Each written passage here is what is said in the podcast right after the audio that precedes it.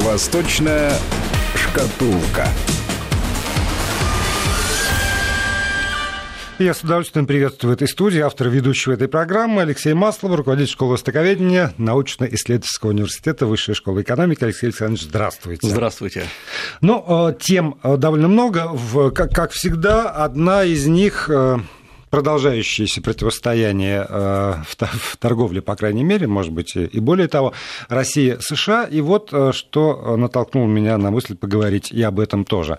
Закончился авиасалон во Франции, представитель очень высокопоставленный представитель Airbus сообщил, что как никогда много заключено контрактов на, на очень крупную сумму, но при этом по просьбе покупателя, вот так было сказано им, во всяком случае, в интервью, по просьбе покупателя мы этого покупателя не называем. А вот уже потом, когда уже все сделка завершится, деньги поступят на наш счет, ну тогда уже не важно будет кто. Хотя, конечно же, всем и мне тоже понятно, что этот крупнейший покупатель этого дикого количества Airbus э, стал Китай, китайские авиакомпании, и это, как мне кажется, все-таки в пику Боингу. То есть вместо Боингов Airbus. И вот эти деньги, которые могли бы пойти в экономику США, они пошли в экономику Европы. Э, Airbus. Вот. И это, в общем, конечно же, проявление той торговой войны, которая уж спровоцирована Трампом или не Трампом, но тем не менее набирает обороты. Ну, на мой взгляд, еще, на самом деле все, как всегда, еще более сложно, потому что еще два года назад э, Китай выступил крупнейшим инвестором э, Боинга и э, заключил контракты на, если не ошибаюсь, там миллиарды долларов с Боингом, когда во время первого визита Си Цзиньпина в Китай, когда еще был Обама и когда еще не было никакого Трампа. И Боинг был страшно рад, потому что это сразу там развитие едва ли не на 20% всех мощностей Боинга. Поэтому как раз Боинг э, оказывается сейчас самым пострадавшим, скорее всего, он лишается этих контрактов, ну, плюс еще и Airbus э, выигрывает гонку за Китай. Сегодня, конечно, Китай летает на Боингах, это очевидно. Э, и так уж получилось, что я вот последние там, две недели, даже больше провел в Китае, именно в перелетах постоянных. И я летал только на Боингах и никаких больше других самолетах. Конечно же, Китай сейчас ищет новых партнеров.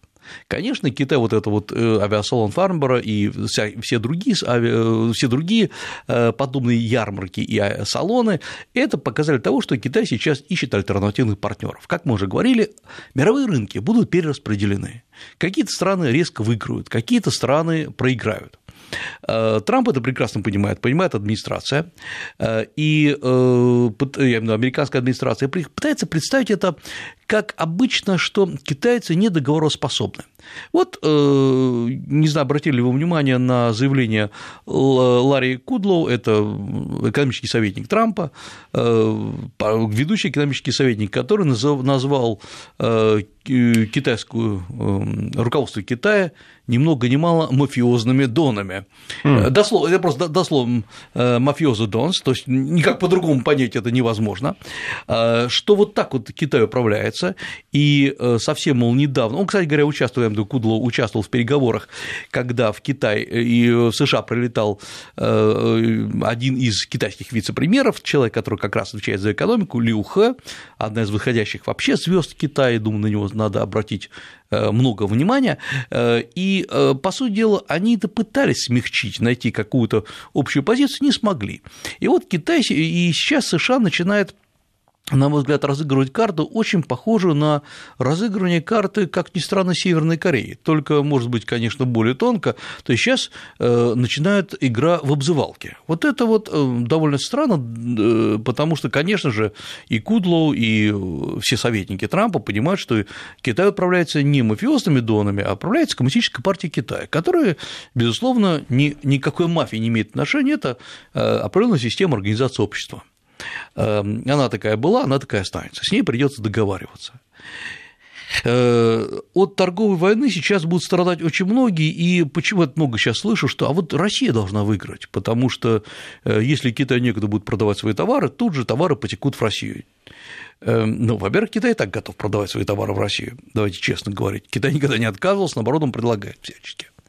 Во-вторых, мы что, хотим оказаться опять на уровне 90-х годов, когда наша промышленность, по сути дела, блокируется, торпедируется за счет присутствия китайских дешевых товаров.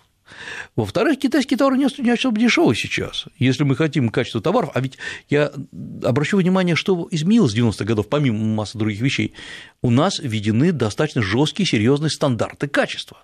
Уже вот эти пуховики, с которых лезет пух во все стороны, угу. уже э, какие-то куклы, которыми травились дети, уже не пройдут, ну и слава богу.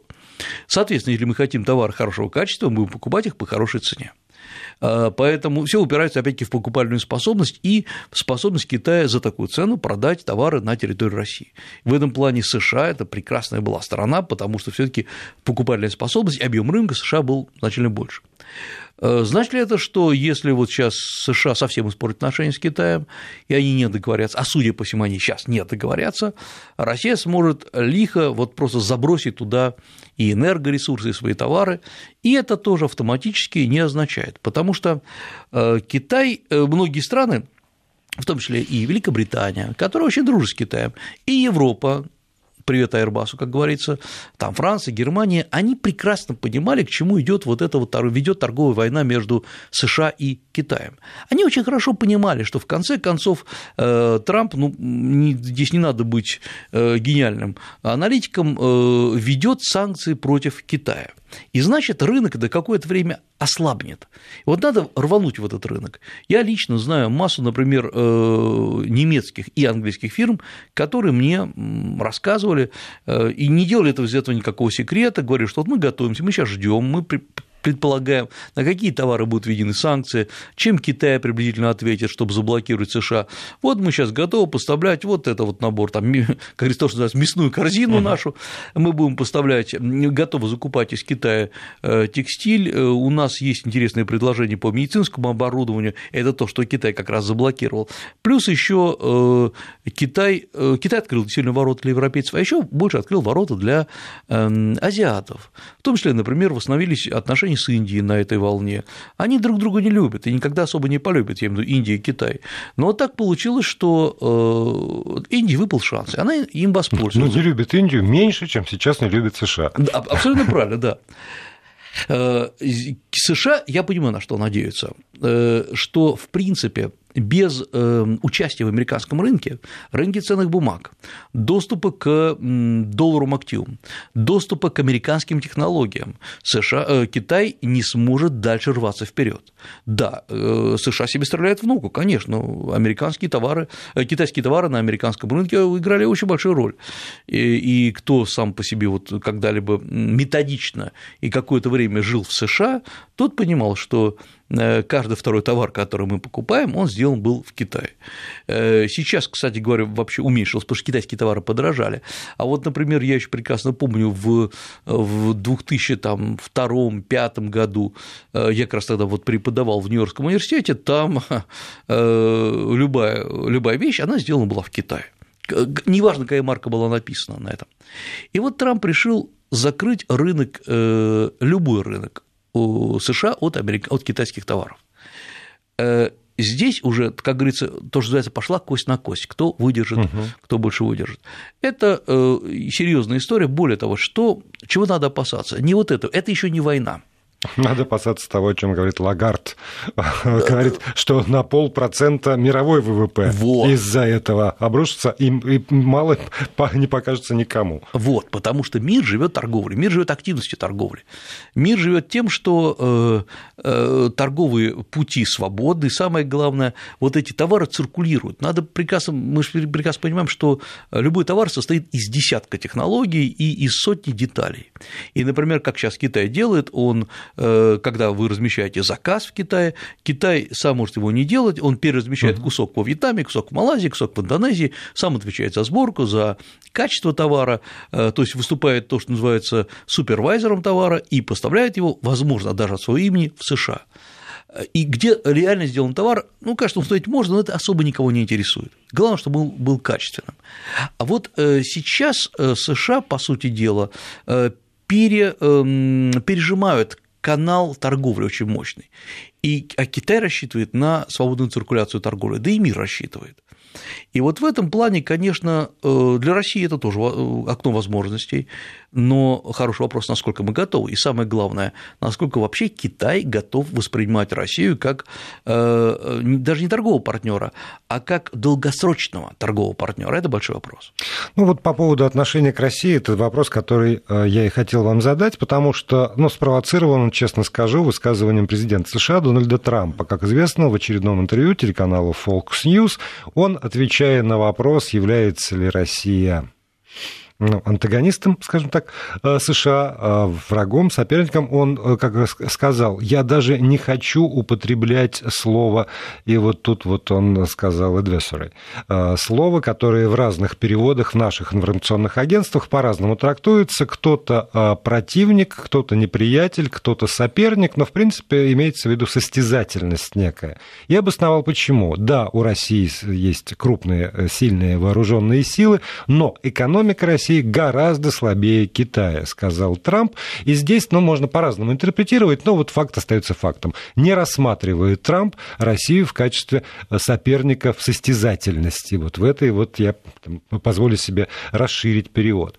Но а, параллельно, практически в это же время, выходит большое интервью министра иностранных дел Китая Ван И, а, агентству ТАСС, угу. и там, про, правда, про все. Вот и про, в принципе, отношения между нашими странами, и про отношения лидеров, и про то, как мы сотрудничаем или не сотрудничаем там, в Центральноазиатском регионе, э, в рамках ШОС и прочее, прочее, прочее. Я его внимательно прочитал как раз попытки найти ответ на вопрос, а как же на самом деле воспринимает Китай или китайское руководство, скорее, Российскую Федерацию вот тоже, можно ли употребить слово а, там, соперник, потому что слово соперник по состязаниям на самом деле негативного оттенка не несет. Можно уважительно относиться в секторе для прыжков в высоту к своим э, достойным соперникам. Вот, вот так вот.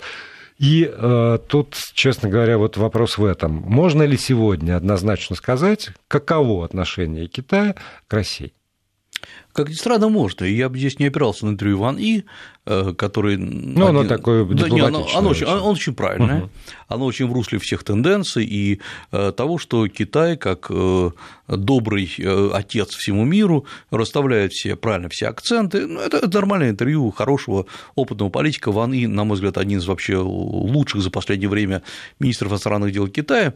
Но надо понимать как минимум две вещи очень важных. Э, нам иногда кажется, что Китай управляется Си Цзиньпином лично вот какой-то красной кнопкой. Начали торговать, закончили торговать, дружим с этим, не дружим. Да, конечно, есть там пропаганда, вот сейчас анти, э, антиамериканская пропаганда идет, но, честно говоря, в Китае вы ее особо не заметите. Э, вот Китай, как ни странно, на своем внутреннем рынке э, особую грязь на США не льет. Рассказывает, конечно, негатив о США, но так, чтобы было вот, э, звучало бы во всех программах, во всех газетах, во всех радиопередачах, что США – это главный враг Китая, такого нет. Китай дает как бы некий зазор опомниться. С Россией другая история. Бытовое отношение к России в Китае очень хорошее. И это правда, это ни в коем случае не пропаганда. Но есть интересные вещи, которые я в последнее время стал замечать. Так уж получилось, что за вот эти вот несколько недель я прочитал какое-то бесконечное количество лекций на китайском языке э, в разных, самых разных курсах повышения квалификации в Китае. Это и партийные работники, и преподаватели вузов, и в том числе и люди, которые поедут работать в Россию по разным каналам, э, прежде всего это преподаватели языка, и э, в основном простые люди. И, э, как всегда, все строится очень просто. Одна лекция – это я рассказываю о том, как построена современная Россия, как э, э, устроена, скажем, политическая структура или образовательная структура, а второе – это абсолютно открытые, откровенные ответы на вопросы. И вот какие, помимо самых бытовых вопросов, задают интересные вопросы. Вот я просто, оказывается, это для меня было тоже поразительно, а в Китае издаются или переводятся целый ряд российских книг и статей, которые негативно говорят о Китае. Обращаю внимание, российские статьи угу. негативно, негативно да, говорящие о Китае. Ну, хотя бы это томская история с лесом, конечно, да. конечно же. Да. А вот, казалось бы, зачем китайцы сами это делают? Но представляете, вот мы сейчас бы привели какой-нибудь вот ну, Китай, издал книгу, это много лет назад было, «Агрессия царской России в Китае», она так называлась, первый, второй, третий том. Ну, вот, если бы выбросили мы на прилавке эти книги, ну, мягко говоря, была волна российского патриотизма, национализма, и это испортило бы отношения с Китаем.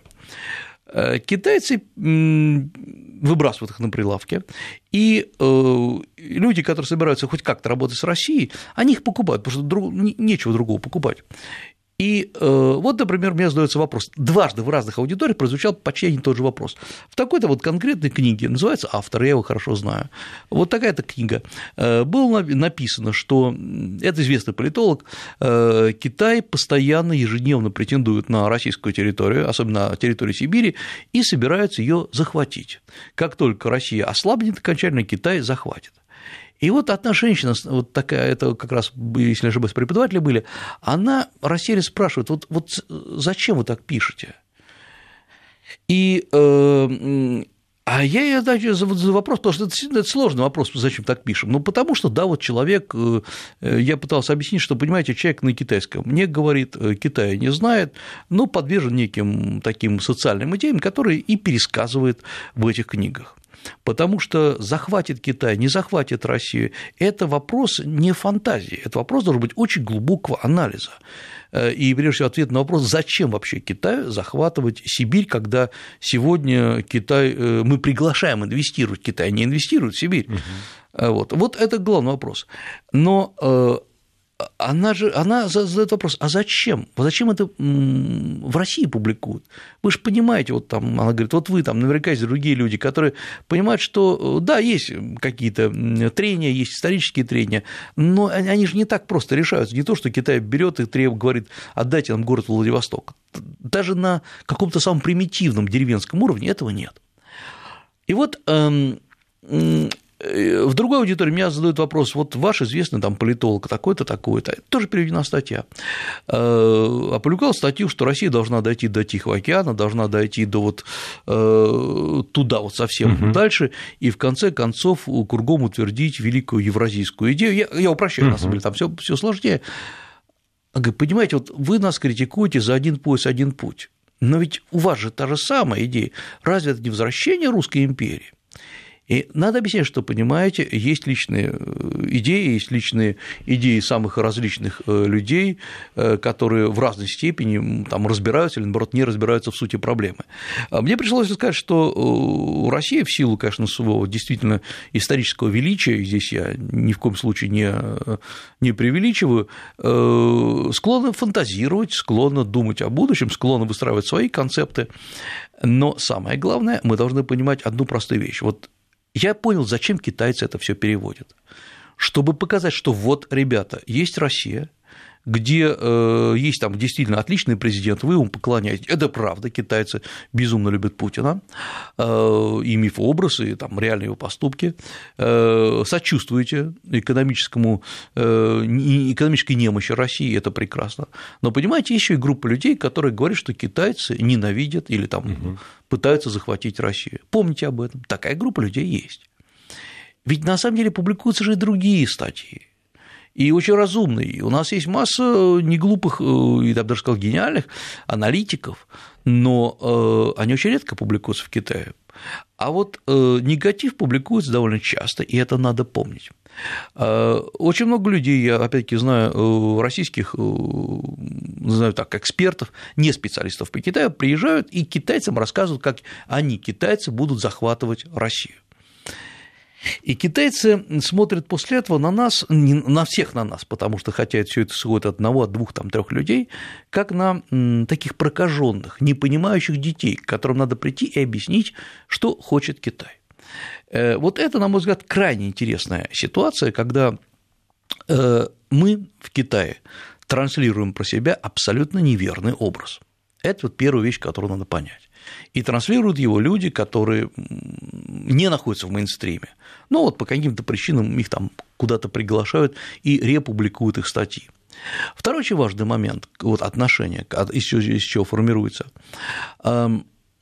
Я буквально вот это было вчера, э, перед, прямо перед отлетом, я сидел, говорил с аналитиком одного из крупнейших государственных аналитических центров, то, что называется think tank, то есть вот это вот действительно аналитические центры, которые готовят в правительство ряд бумаг, китайское правительство, и я услышал то, что, в общем, хотел им сам сказать. Они очень адекватные и очень разумные. Они говорят, вы знаете, проблема в том, что мы друг друга не слышим. У нас мы вот нагрели ситуацию дружбы до того, что она раскалена. Действительно, э, на верхнем уровне, ну, ну все просто сияет, как солнце. Чуть ниже мы не понимаем, что кто друг от друга хочет. Э, вот мы слишком сделали, э, прошу прощения, в Китае, по-китайски это хорошо звучит, по-русски плохо, залонги, лозунгизировали, то есть угу, накрыли да, лозунгами да. вот эту всю ситуацию. Вот посмотрите, Э, э, китайские бизнесмены, средний бизнес, малый бизнес, до сих пор не понимают, вот нужно или не нужно вкладывать, можно или нельзя вкладывать. Это же не гигантские корпорации, у которых есть свои аналитические структуры, это же средний бизнес, который может вложить там 5-20 миллионов, но не 200, не 300 миллионов, не миллиард. Поэтому нужно это знать. Э, мы никак не можем понять, Россия гонит к нам газ или не гонит к нам газ. Я говорю, а мы не можем понять, какая цена за этот газ. И самое главное, мы не можем понять, э, когда мы говорим, что мы думаем об общем будущем, давайте поймем, о каком общем будущем мы думаем. И вот этот вопрос об общем будущем, это, о нем стоит поговорить, потому что это главный, на мой взгляд, вопрос о том пространстве, в котором мы живем. Ну да, потому что действительно мы знаем лозунг «Один пояс, один путь», они знают еще несколько лозунгов тоже, которые мы, там, русский мир, в конце концов, знают. Сопрягаются ли они между собой, об этом позже.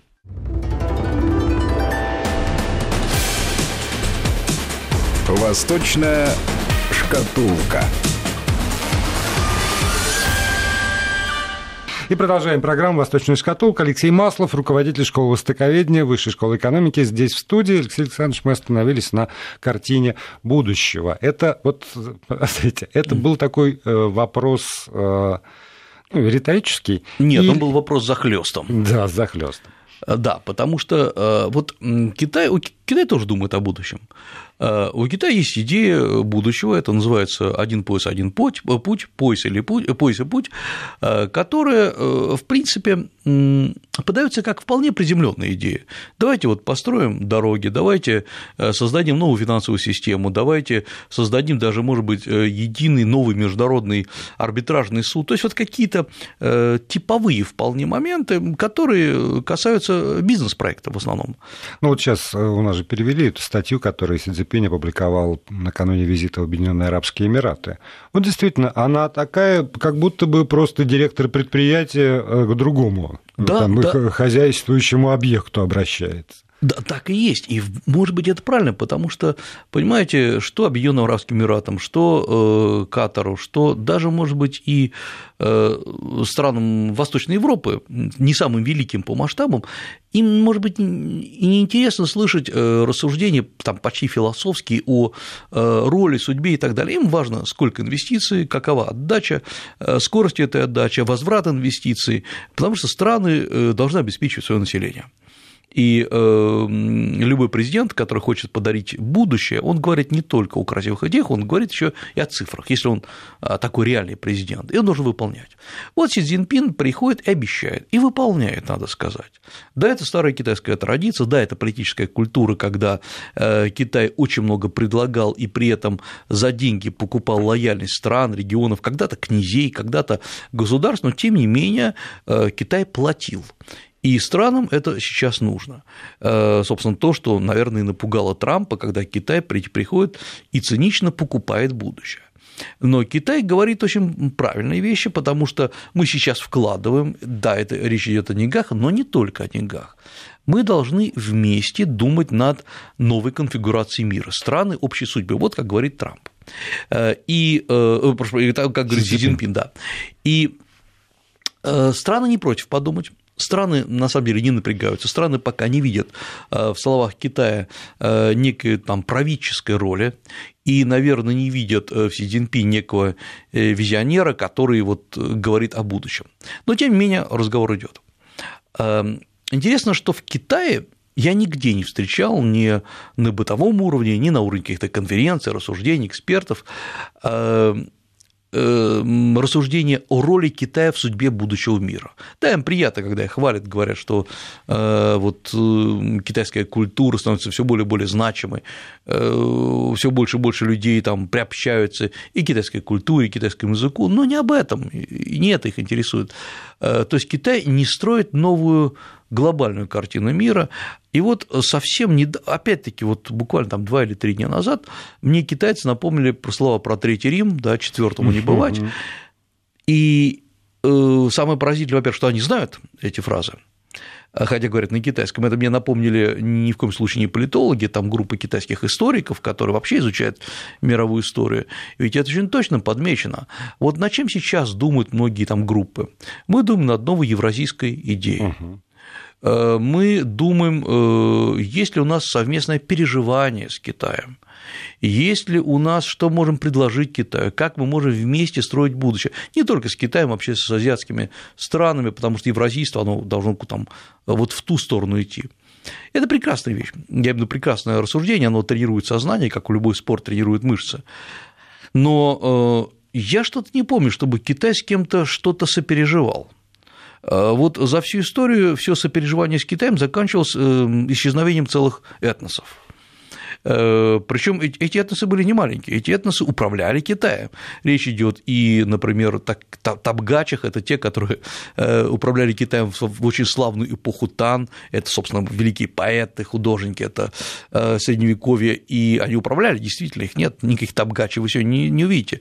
Сюну, они же Гуну, создали даже целую империю на территории Китая, Северная Сун, прогнав китайцев на юг, и где сейчас, где сейчас гунны, кто, кто может на, на гунском языке покалякать, да.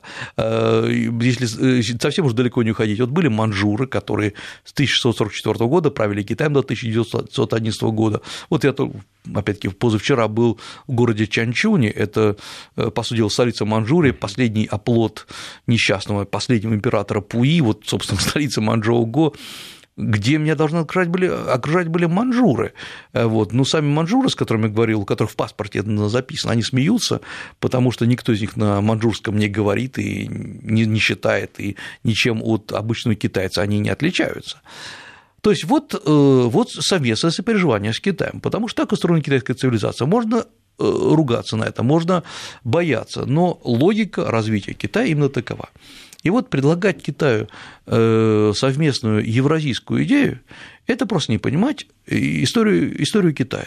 Это вот, возвращаясь к словам китайских экспертов, что, ребят, мы друг друга, кажется, не слышим просто. Э, когда мы предлагаем замечательную евразийскую идею, я сейчас даже не говорю о ее наполнении, это вообще не важно для Отдельно, российских да. теоретиков, да. Эм, э, ну, понимаете, возьмем Центральную Азию, которая, к сожалению, волей-неволей, э, чтобы мудрый министр Ван И не говорил, она находится под влиянием Китая, экономическим влиянием Китая. Да, очень многие не любят Китай, да, очень многие боятся. Вот сегодня я читал статью замечательного Э, э, России русского журналиста, который работает в Казахстане, который написал прекрасную статью аналитическую э, о том, как русская казахская девушка решила выйти замуж за китайца, и казахи сорвали свадьбу. И в этом, как ни странно, чтобы вы думали, усмотрели руку Москвы. Mm. Да, чтобы посеять якобы Москва так действует, чтобы посеять вражду между китайцами и казахами. Там, э, причем там выступления сильно начались на улицах. Я с большим интересом прочитал все эти подробности. Э, Еще раз говорю, блестящий абсолютно анализ. И вот понимаете, люди не о том думают. Журналист очень правильно написал. Люди начали думать не о том. Люди вот думают о том, или что происходит, Москва виновата. Э, а вы, а, а вы, как говорится, про евразийскую идею. И вот самое поразительное, что все эти идеи, в отличие от китайской, не подкреплены э, экономикой. Ведь Китай же делает одну простую и, к сожалению, как я уже сказал, циничную вещь. Он сначала предлагает деньги, а потом предлагает будущее. Э, Россия предлагает красивые идеи, но не будущее. Э, для того, чтобы мы начали, даже я думаю, что можно технически, и у нас есть такие возможности, научить людей понимать Китай. Это вести новые курсы в школах, увеличить количество страниц в учебниках, описывающих историю Китая, больше говорить о китайской культуре, объяснять, что мир устроен не только из Микеланджело и Петрарки, но и из поэтов Либо и Дуфу. Да, и в конце концов, там через 20-30 лет мы увидим, что есть люди, которые знают что-то больше о Китае. Но значит ли это, что они будут сопереживать Китаем? Э, вот это парадокс в том, что удивительным образом Э, многие идеи являются либо прокрастинацией, то есть попыткой э, отвлечься от основного и заниматься вот этим строительством идей, либо это, возможно, фантомные боли национализма, когда э, нам надо выйти за пределы собственного этноса, показать, что мы больше, чем Россия, и мы, у нас есть идеи больше, чем на одну Россию, и выйти за пределы своего сознания. Э, предложить новую идею. Ну, вот знаете, честно говоря, все, что я э, эм, читал, возможно, не могу сказать, что я все прочитал по этому поводу, я сейчас не говорю о совсем уж таких вот ультра-евразиатских идеях типа Дугина, а вот э, есть очень, многие, очень много разумных и философов, теоретиков, это все благопожелания. Это все благопожелания, и чем, собственно говоря, российская нынешняя российская концепция отличается от китайской. Китайская концепция базируется на экономике Китая, базируется на деньгах Китая, базируется на нынешней привлекательности Китая, которая, конечно, на мой взгляд, как все под, под Луной временная, но она действенная. И вот, на мой взгляд, сейчас надо думать все таки не о том, э, что мы э, предлагаем мир новые, новые, новые, новые евроазиатские идеи, а думать о том, как нас мир воспринимает.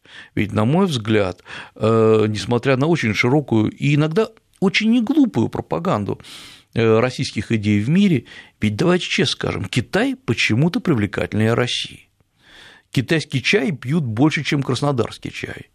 Э, китайским там тайдичань и цигун занимаются больше, чем какими-то российскими народными mm. промыслами. Xiaomi опередил даже Apple. Да, это да, точно. Вот, да. увы. Но при этом, смотрите, вот вы э, вспомнили политическую культуру, э, послание вовне, и одно из таких посланий вовне по-моему, очень символичное. Правда, вот тоже э, смысл этих символов я бы попросил вас расшифровать через некоторое время. Это обращение властей Китая к ЮНЕСКО во включении в вот этот вот фонд, золотой запас, культурное наследие ЮНЕСКО, мавзолея Мао Цзэдуна.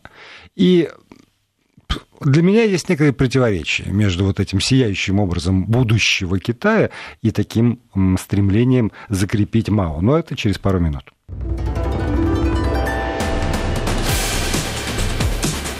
Восточная шкатулка.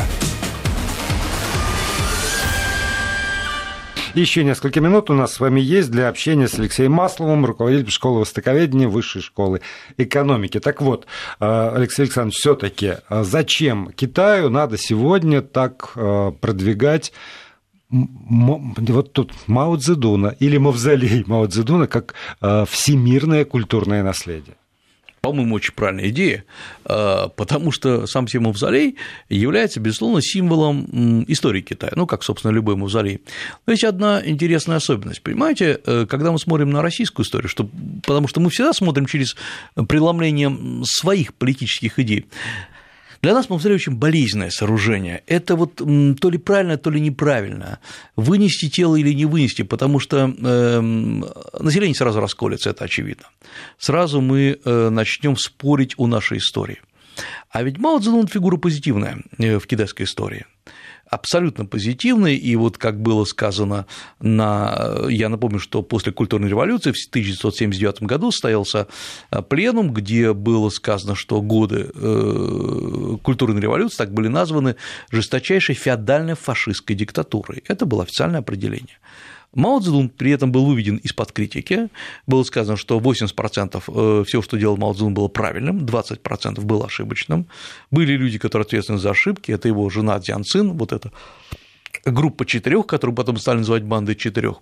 Очень важно, эм, что ну, мы все понимаем, что, конечно, Мао был не ребенок и все прекрасно понимал, что делал. Но э, главное, вот эти великие люди в истории столпы, от э, китайского Тиншихуана, это вот император второго века до нашей эры, который достроил китайскую стену, стену, а заодно там и погубил десятки, сотни тысяч людей, и Мао Цзэдун – это позитивные персонажи.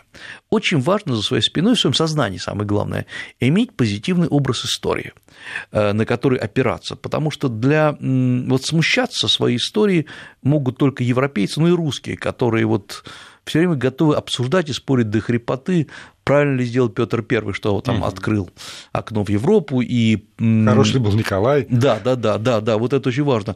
И святой он или надо его было угу. приобщать э, к лику святых или нет. Вот это абсолютно вещь э, надрывного европейского христианизированного сознания, которое очень совестливо, которое все время ищет ответов каких-то внеземных и мистических.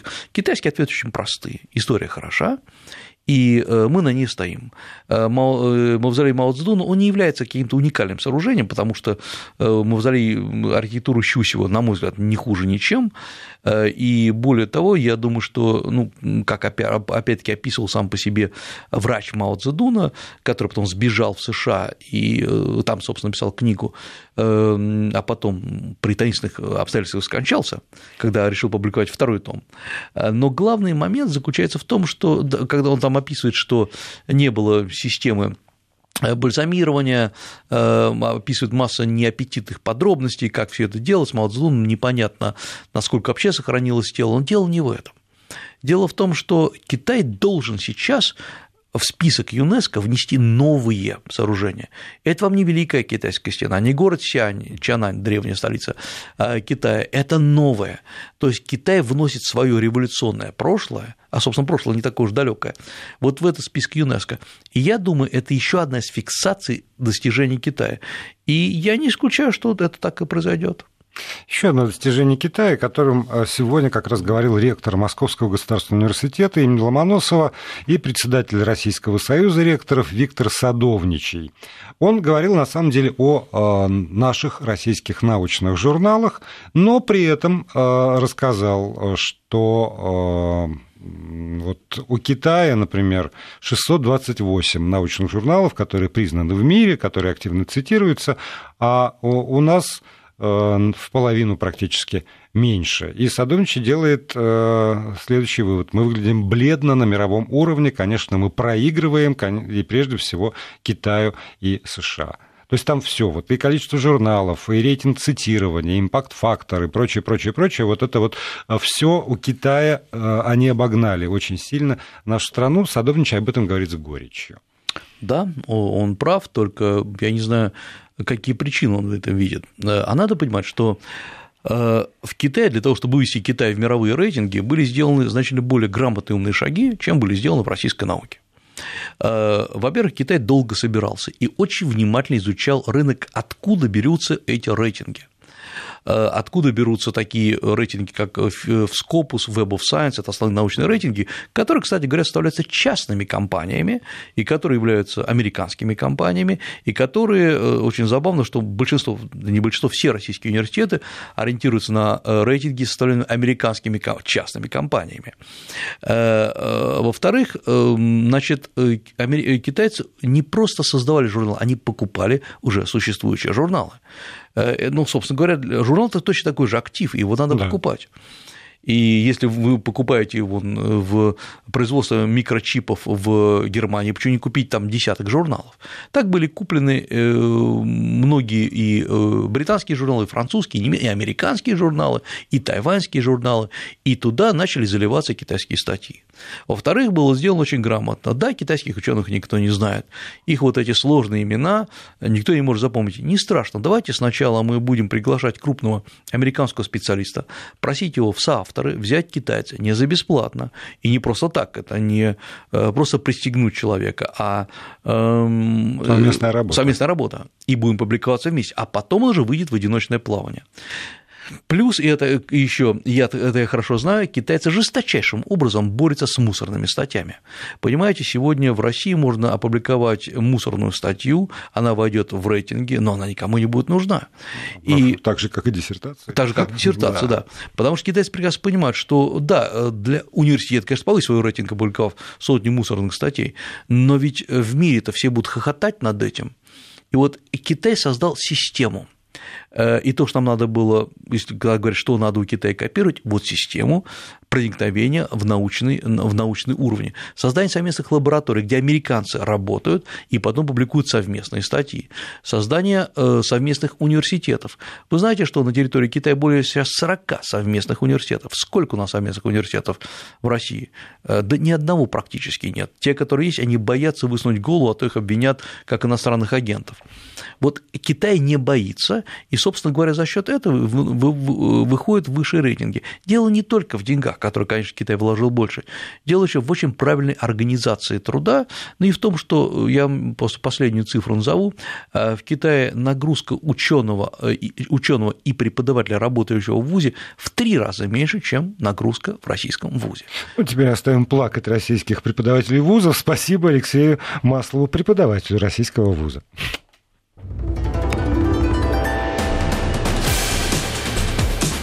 Восточная шкатулка.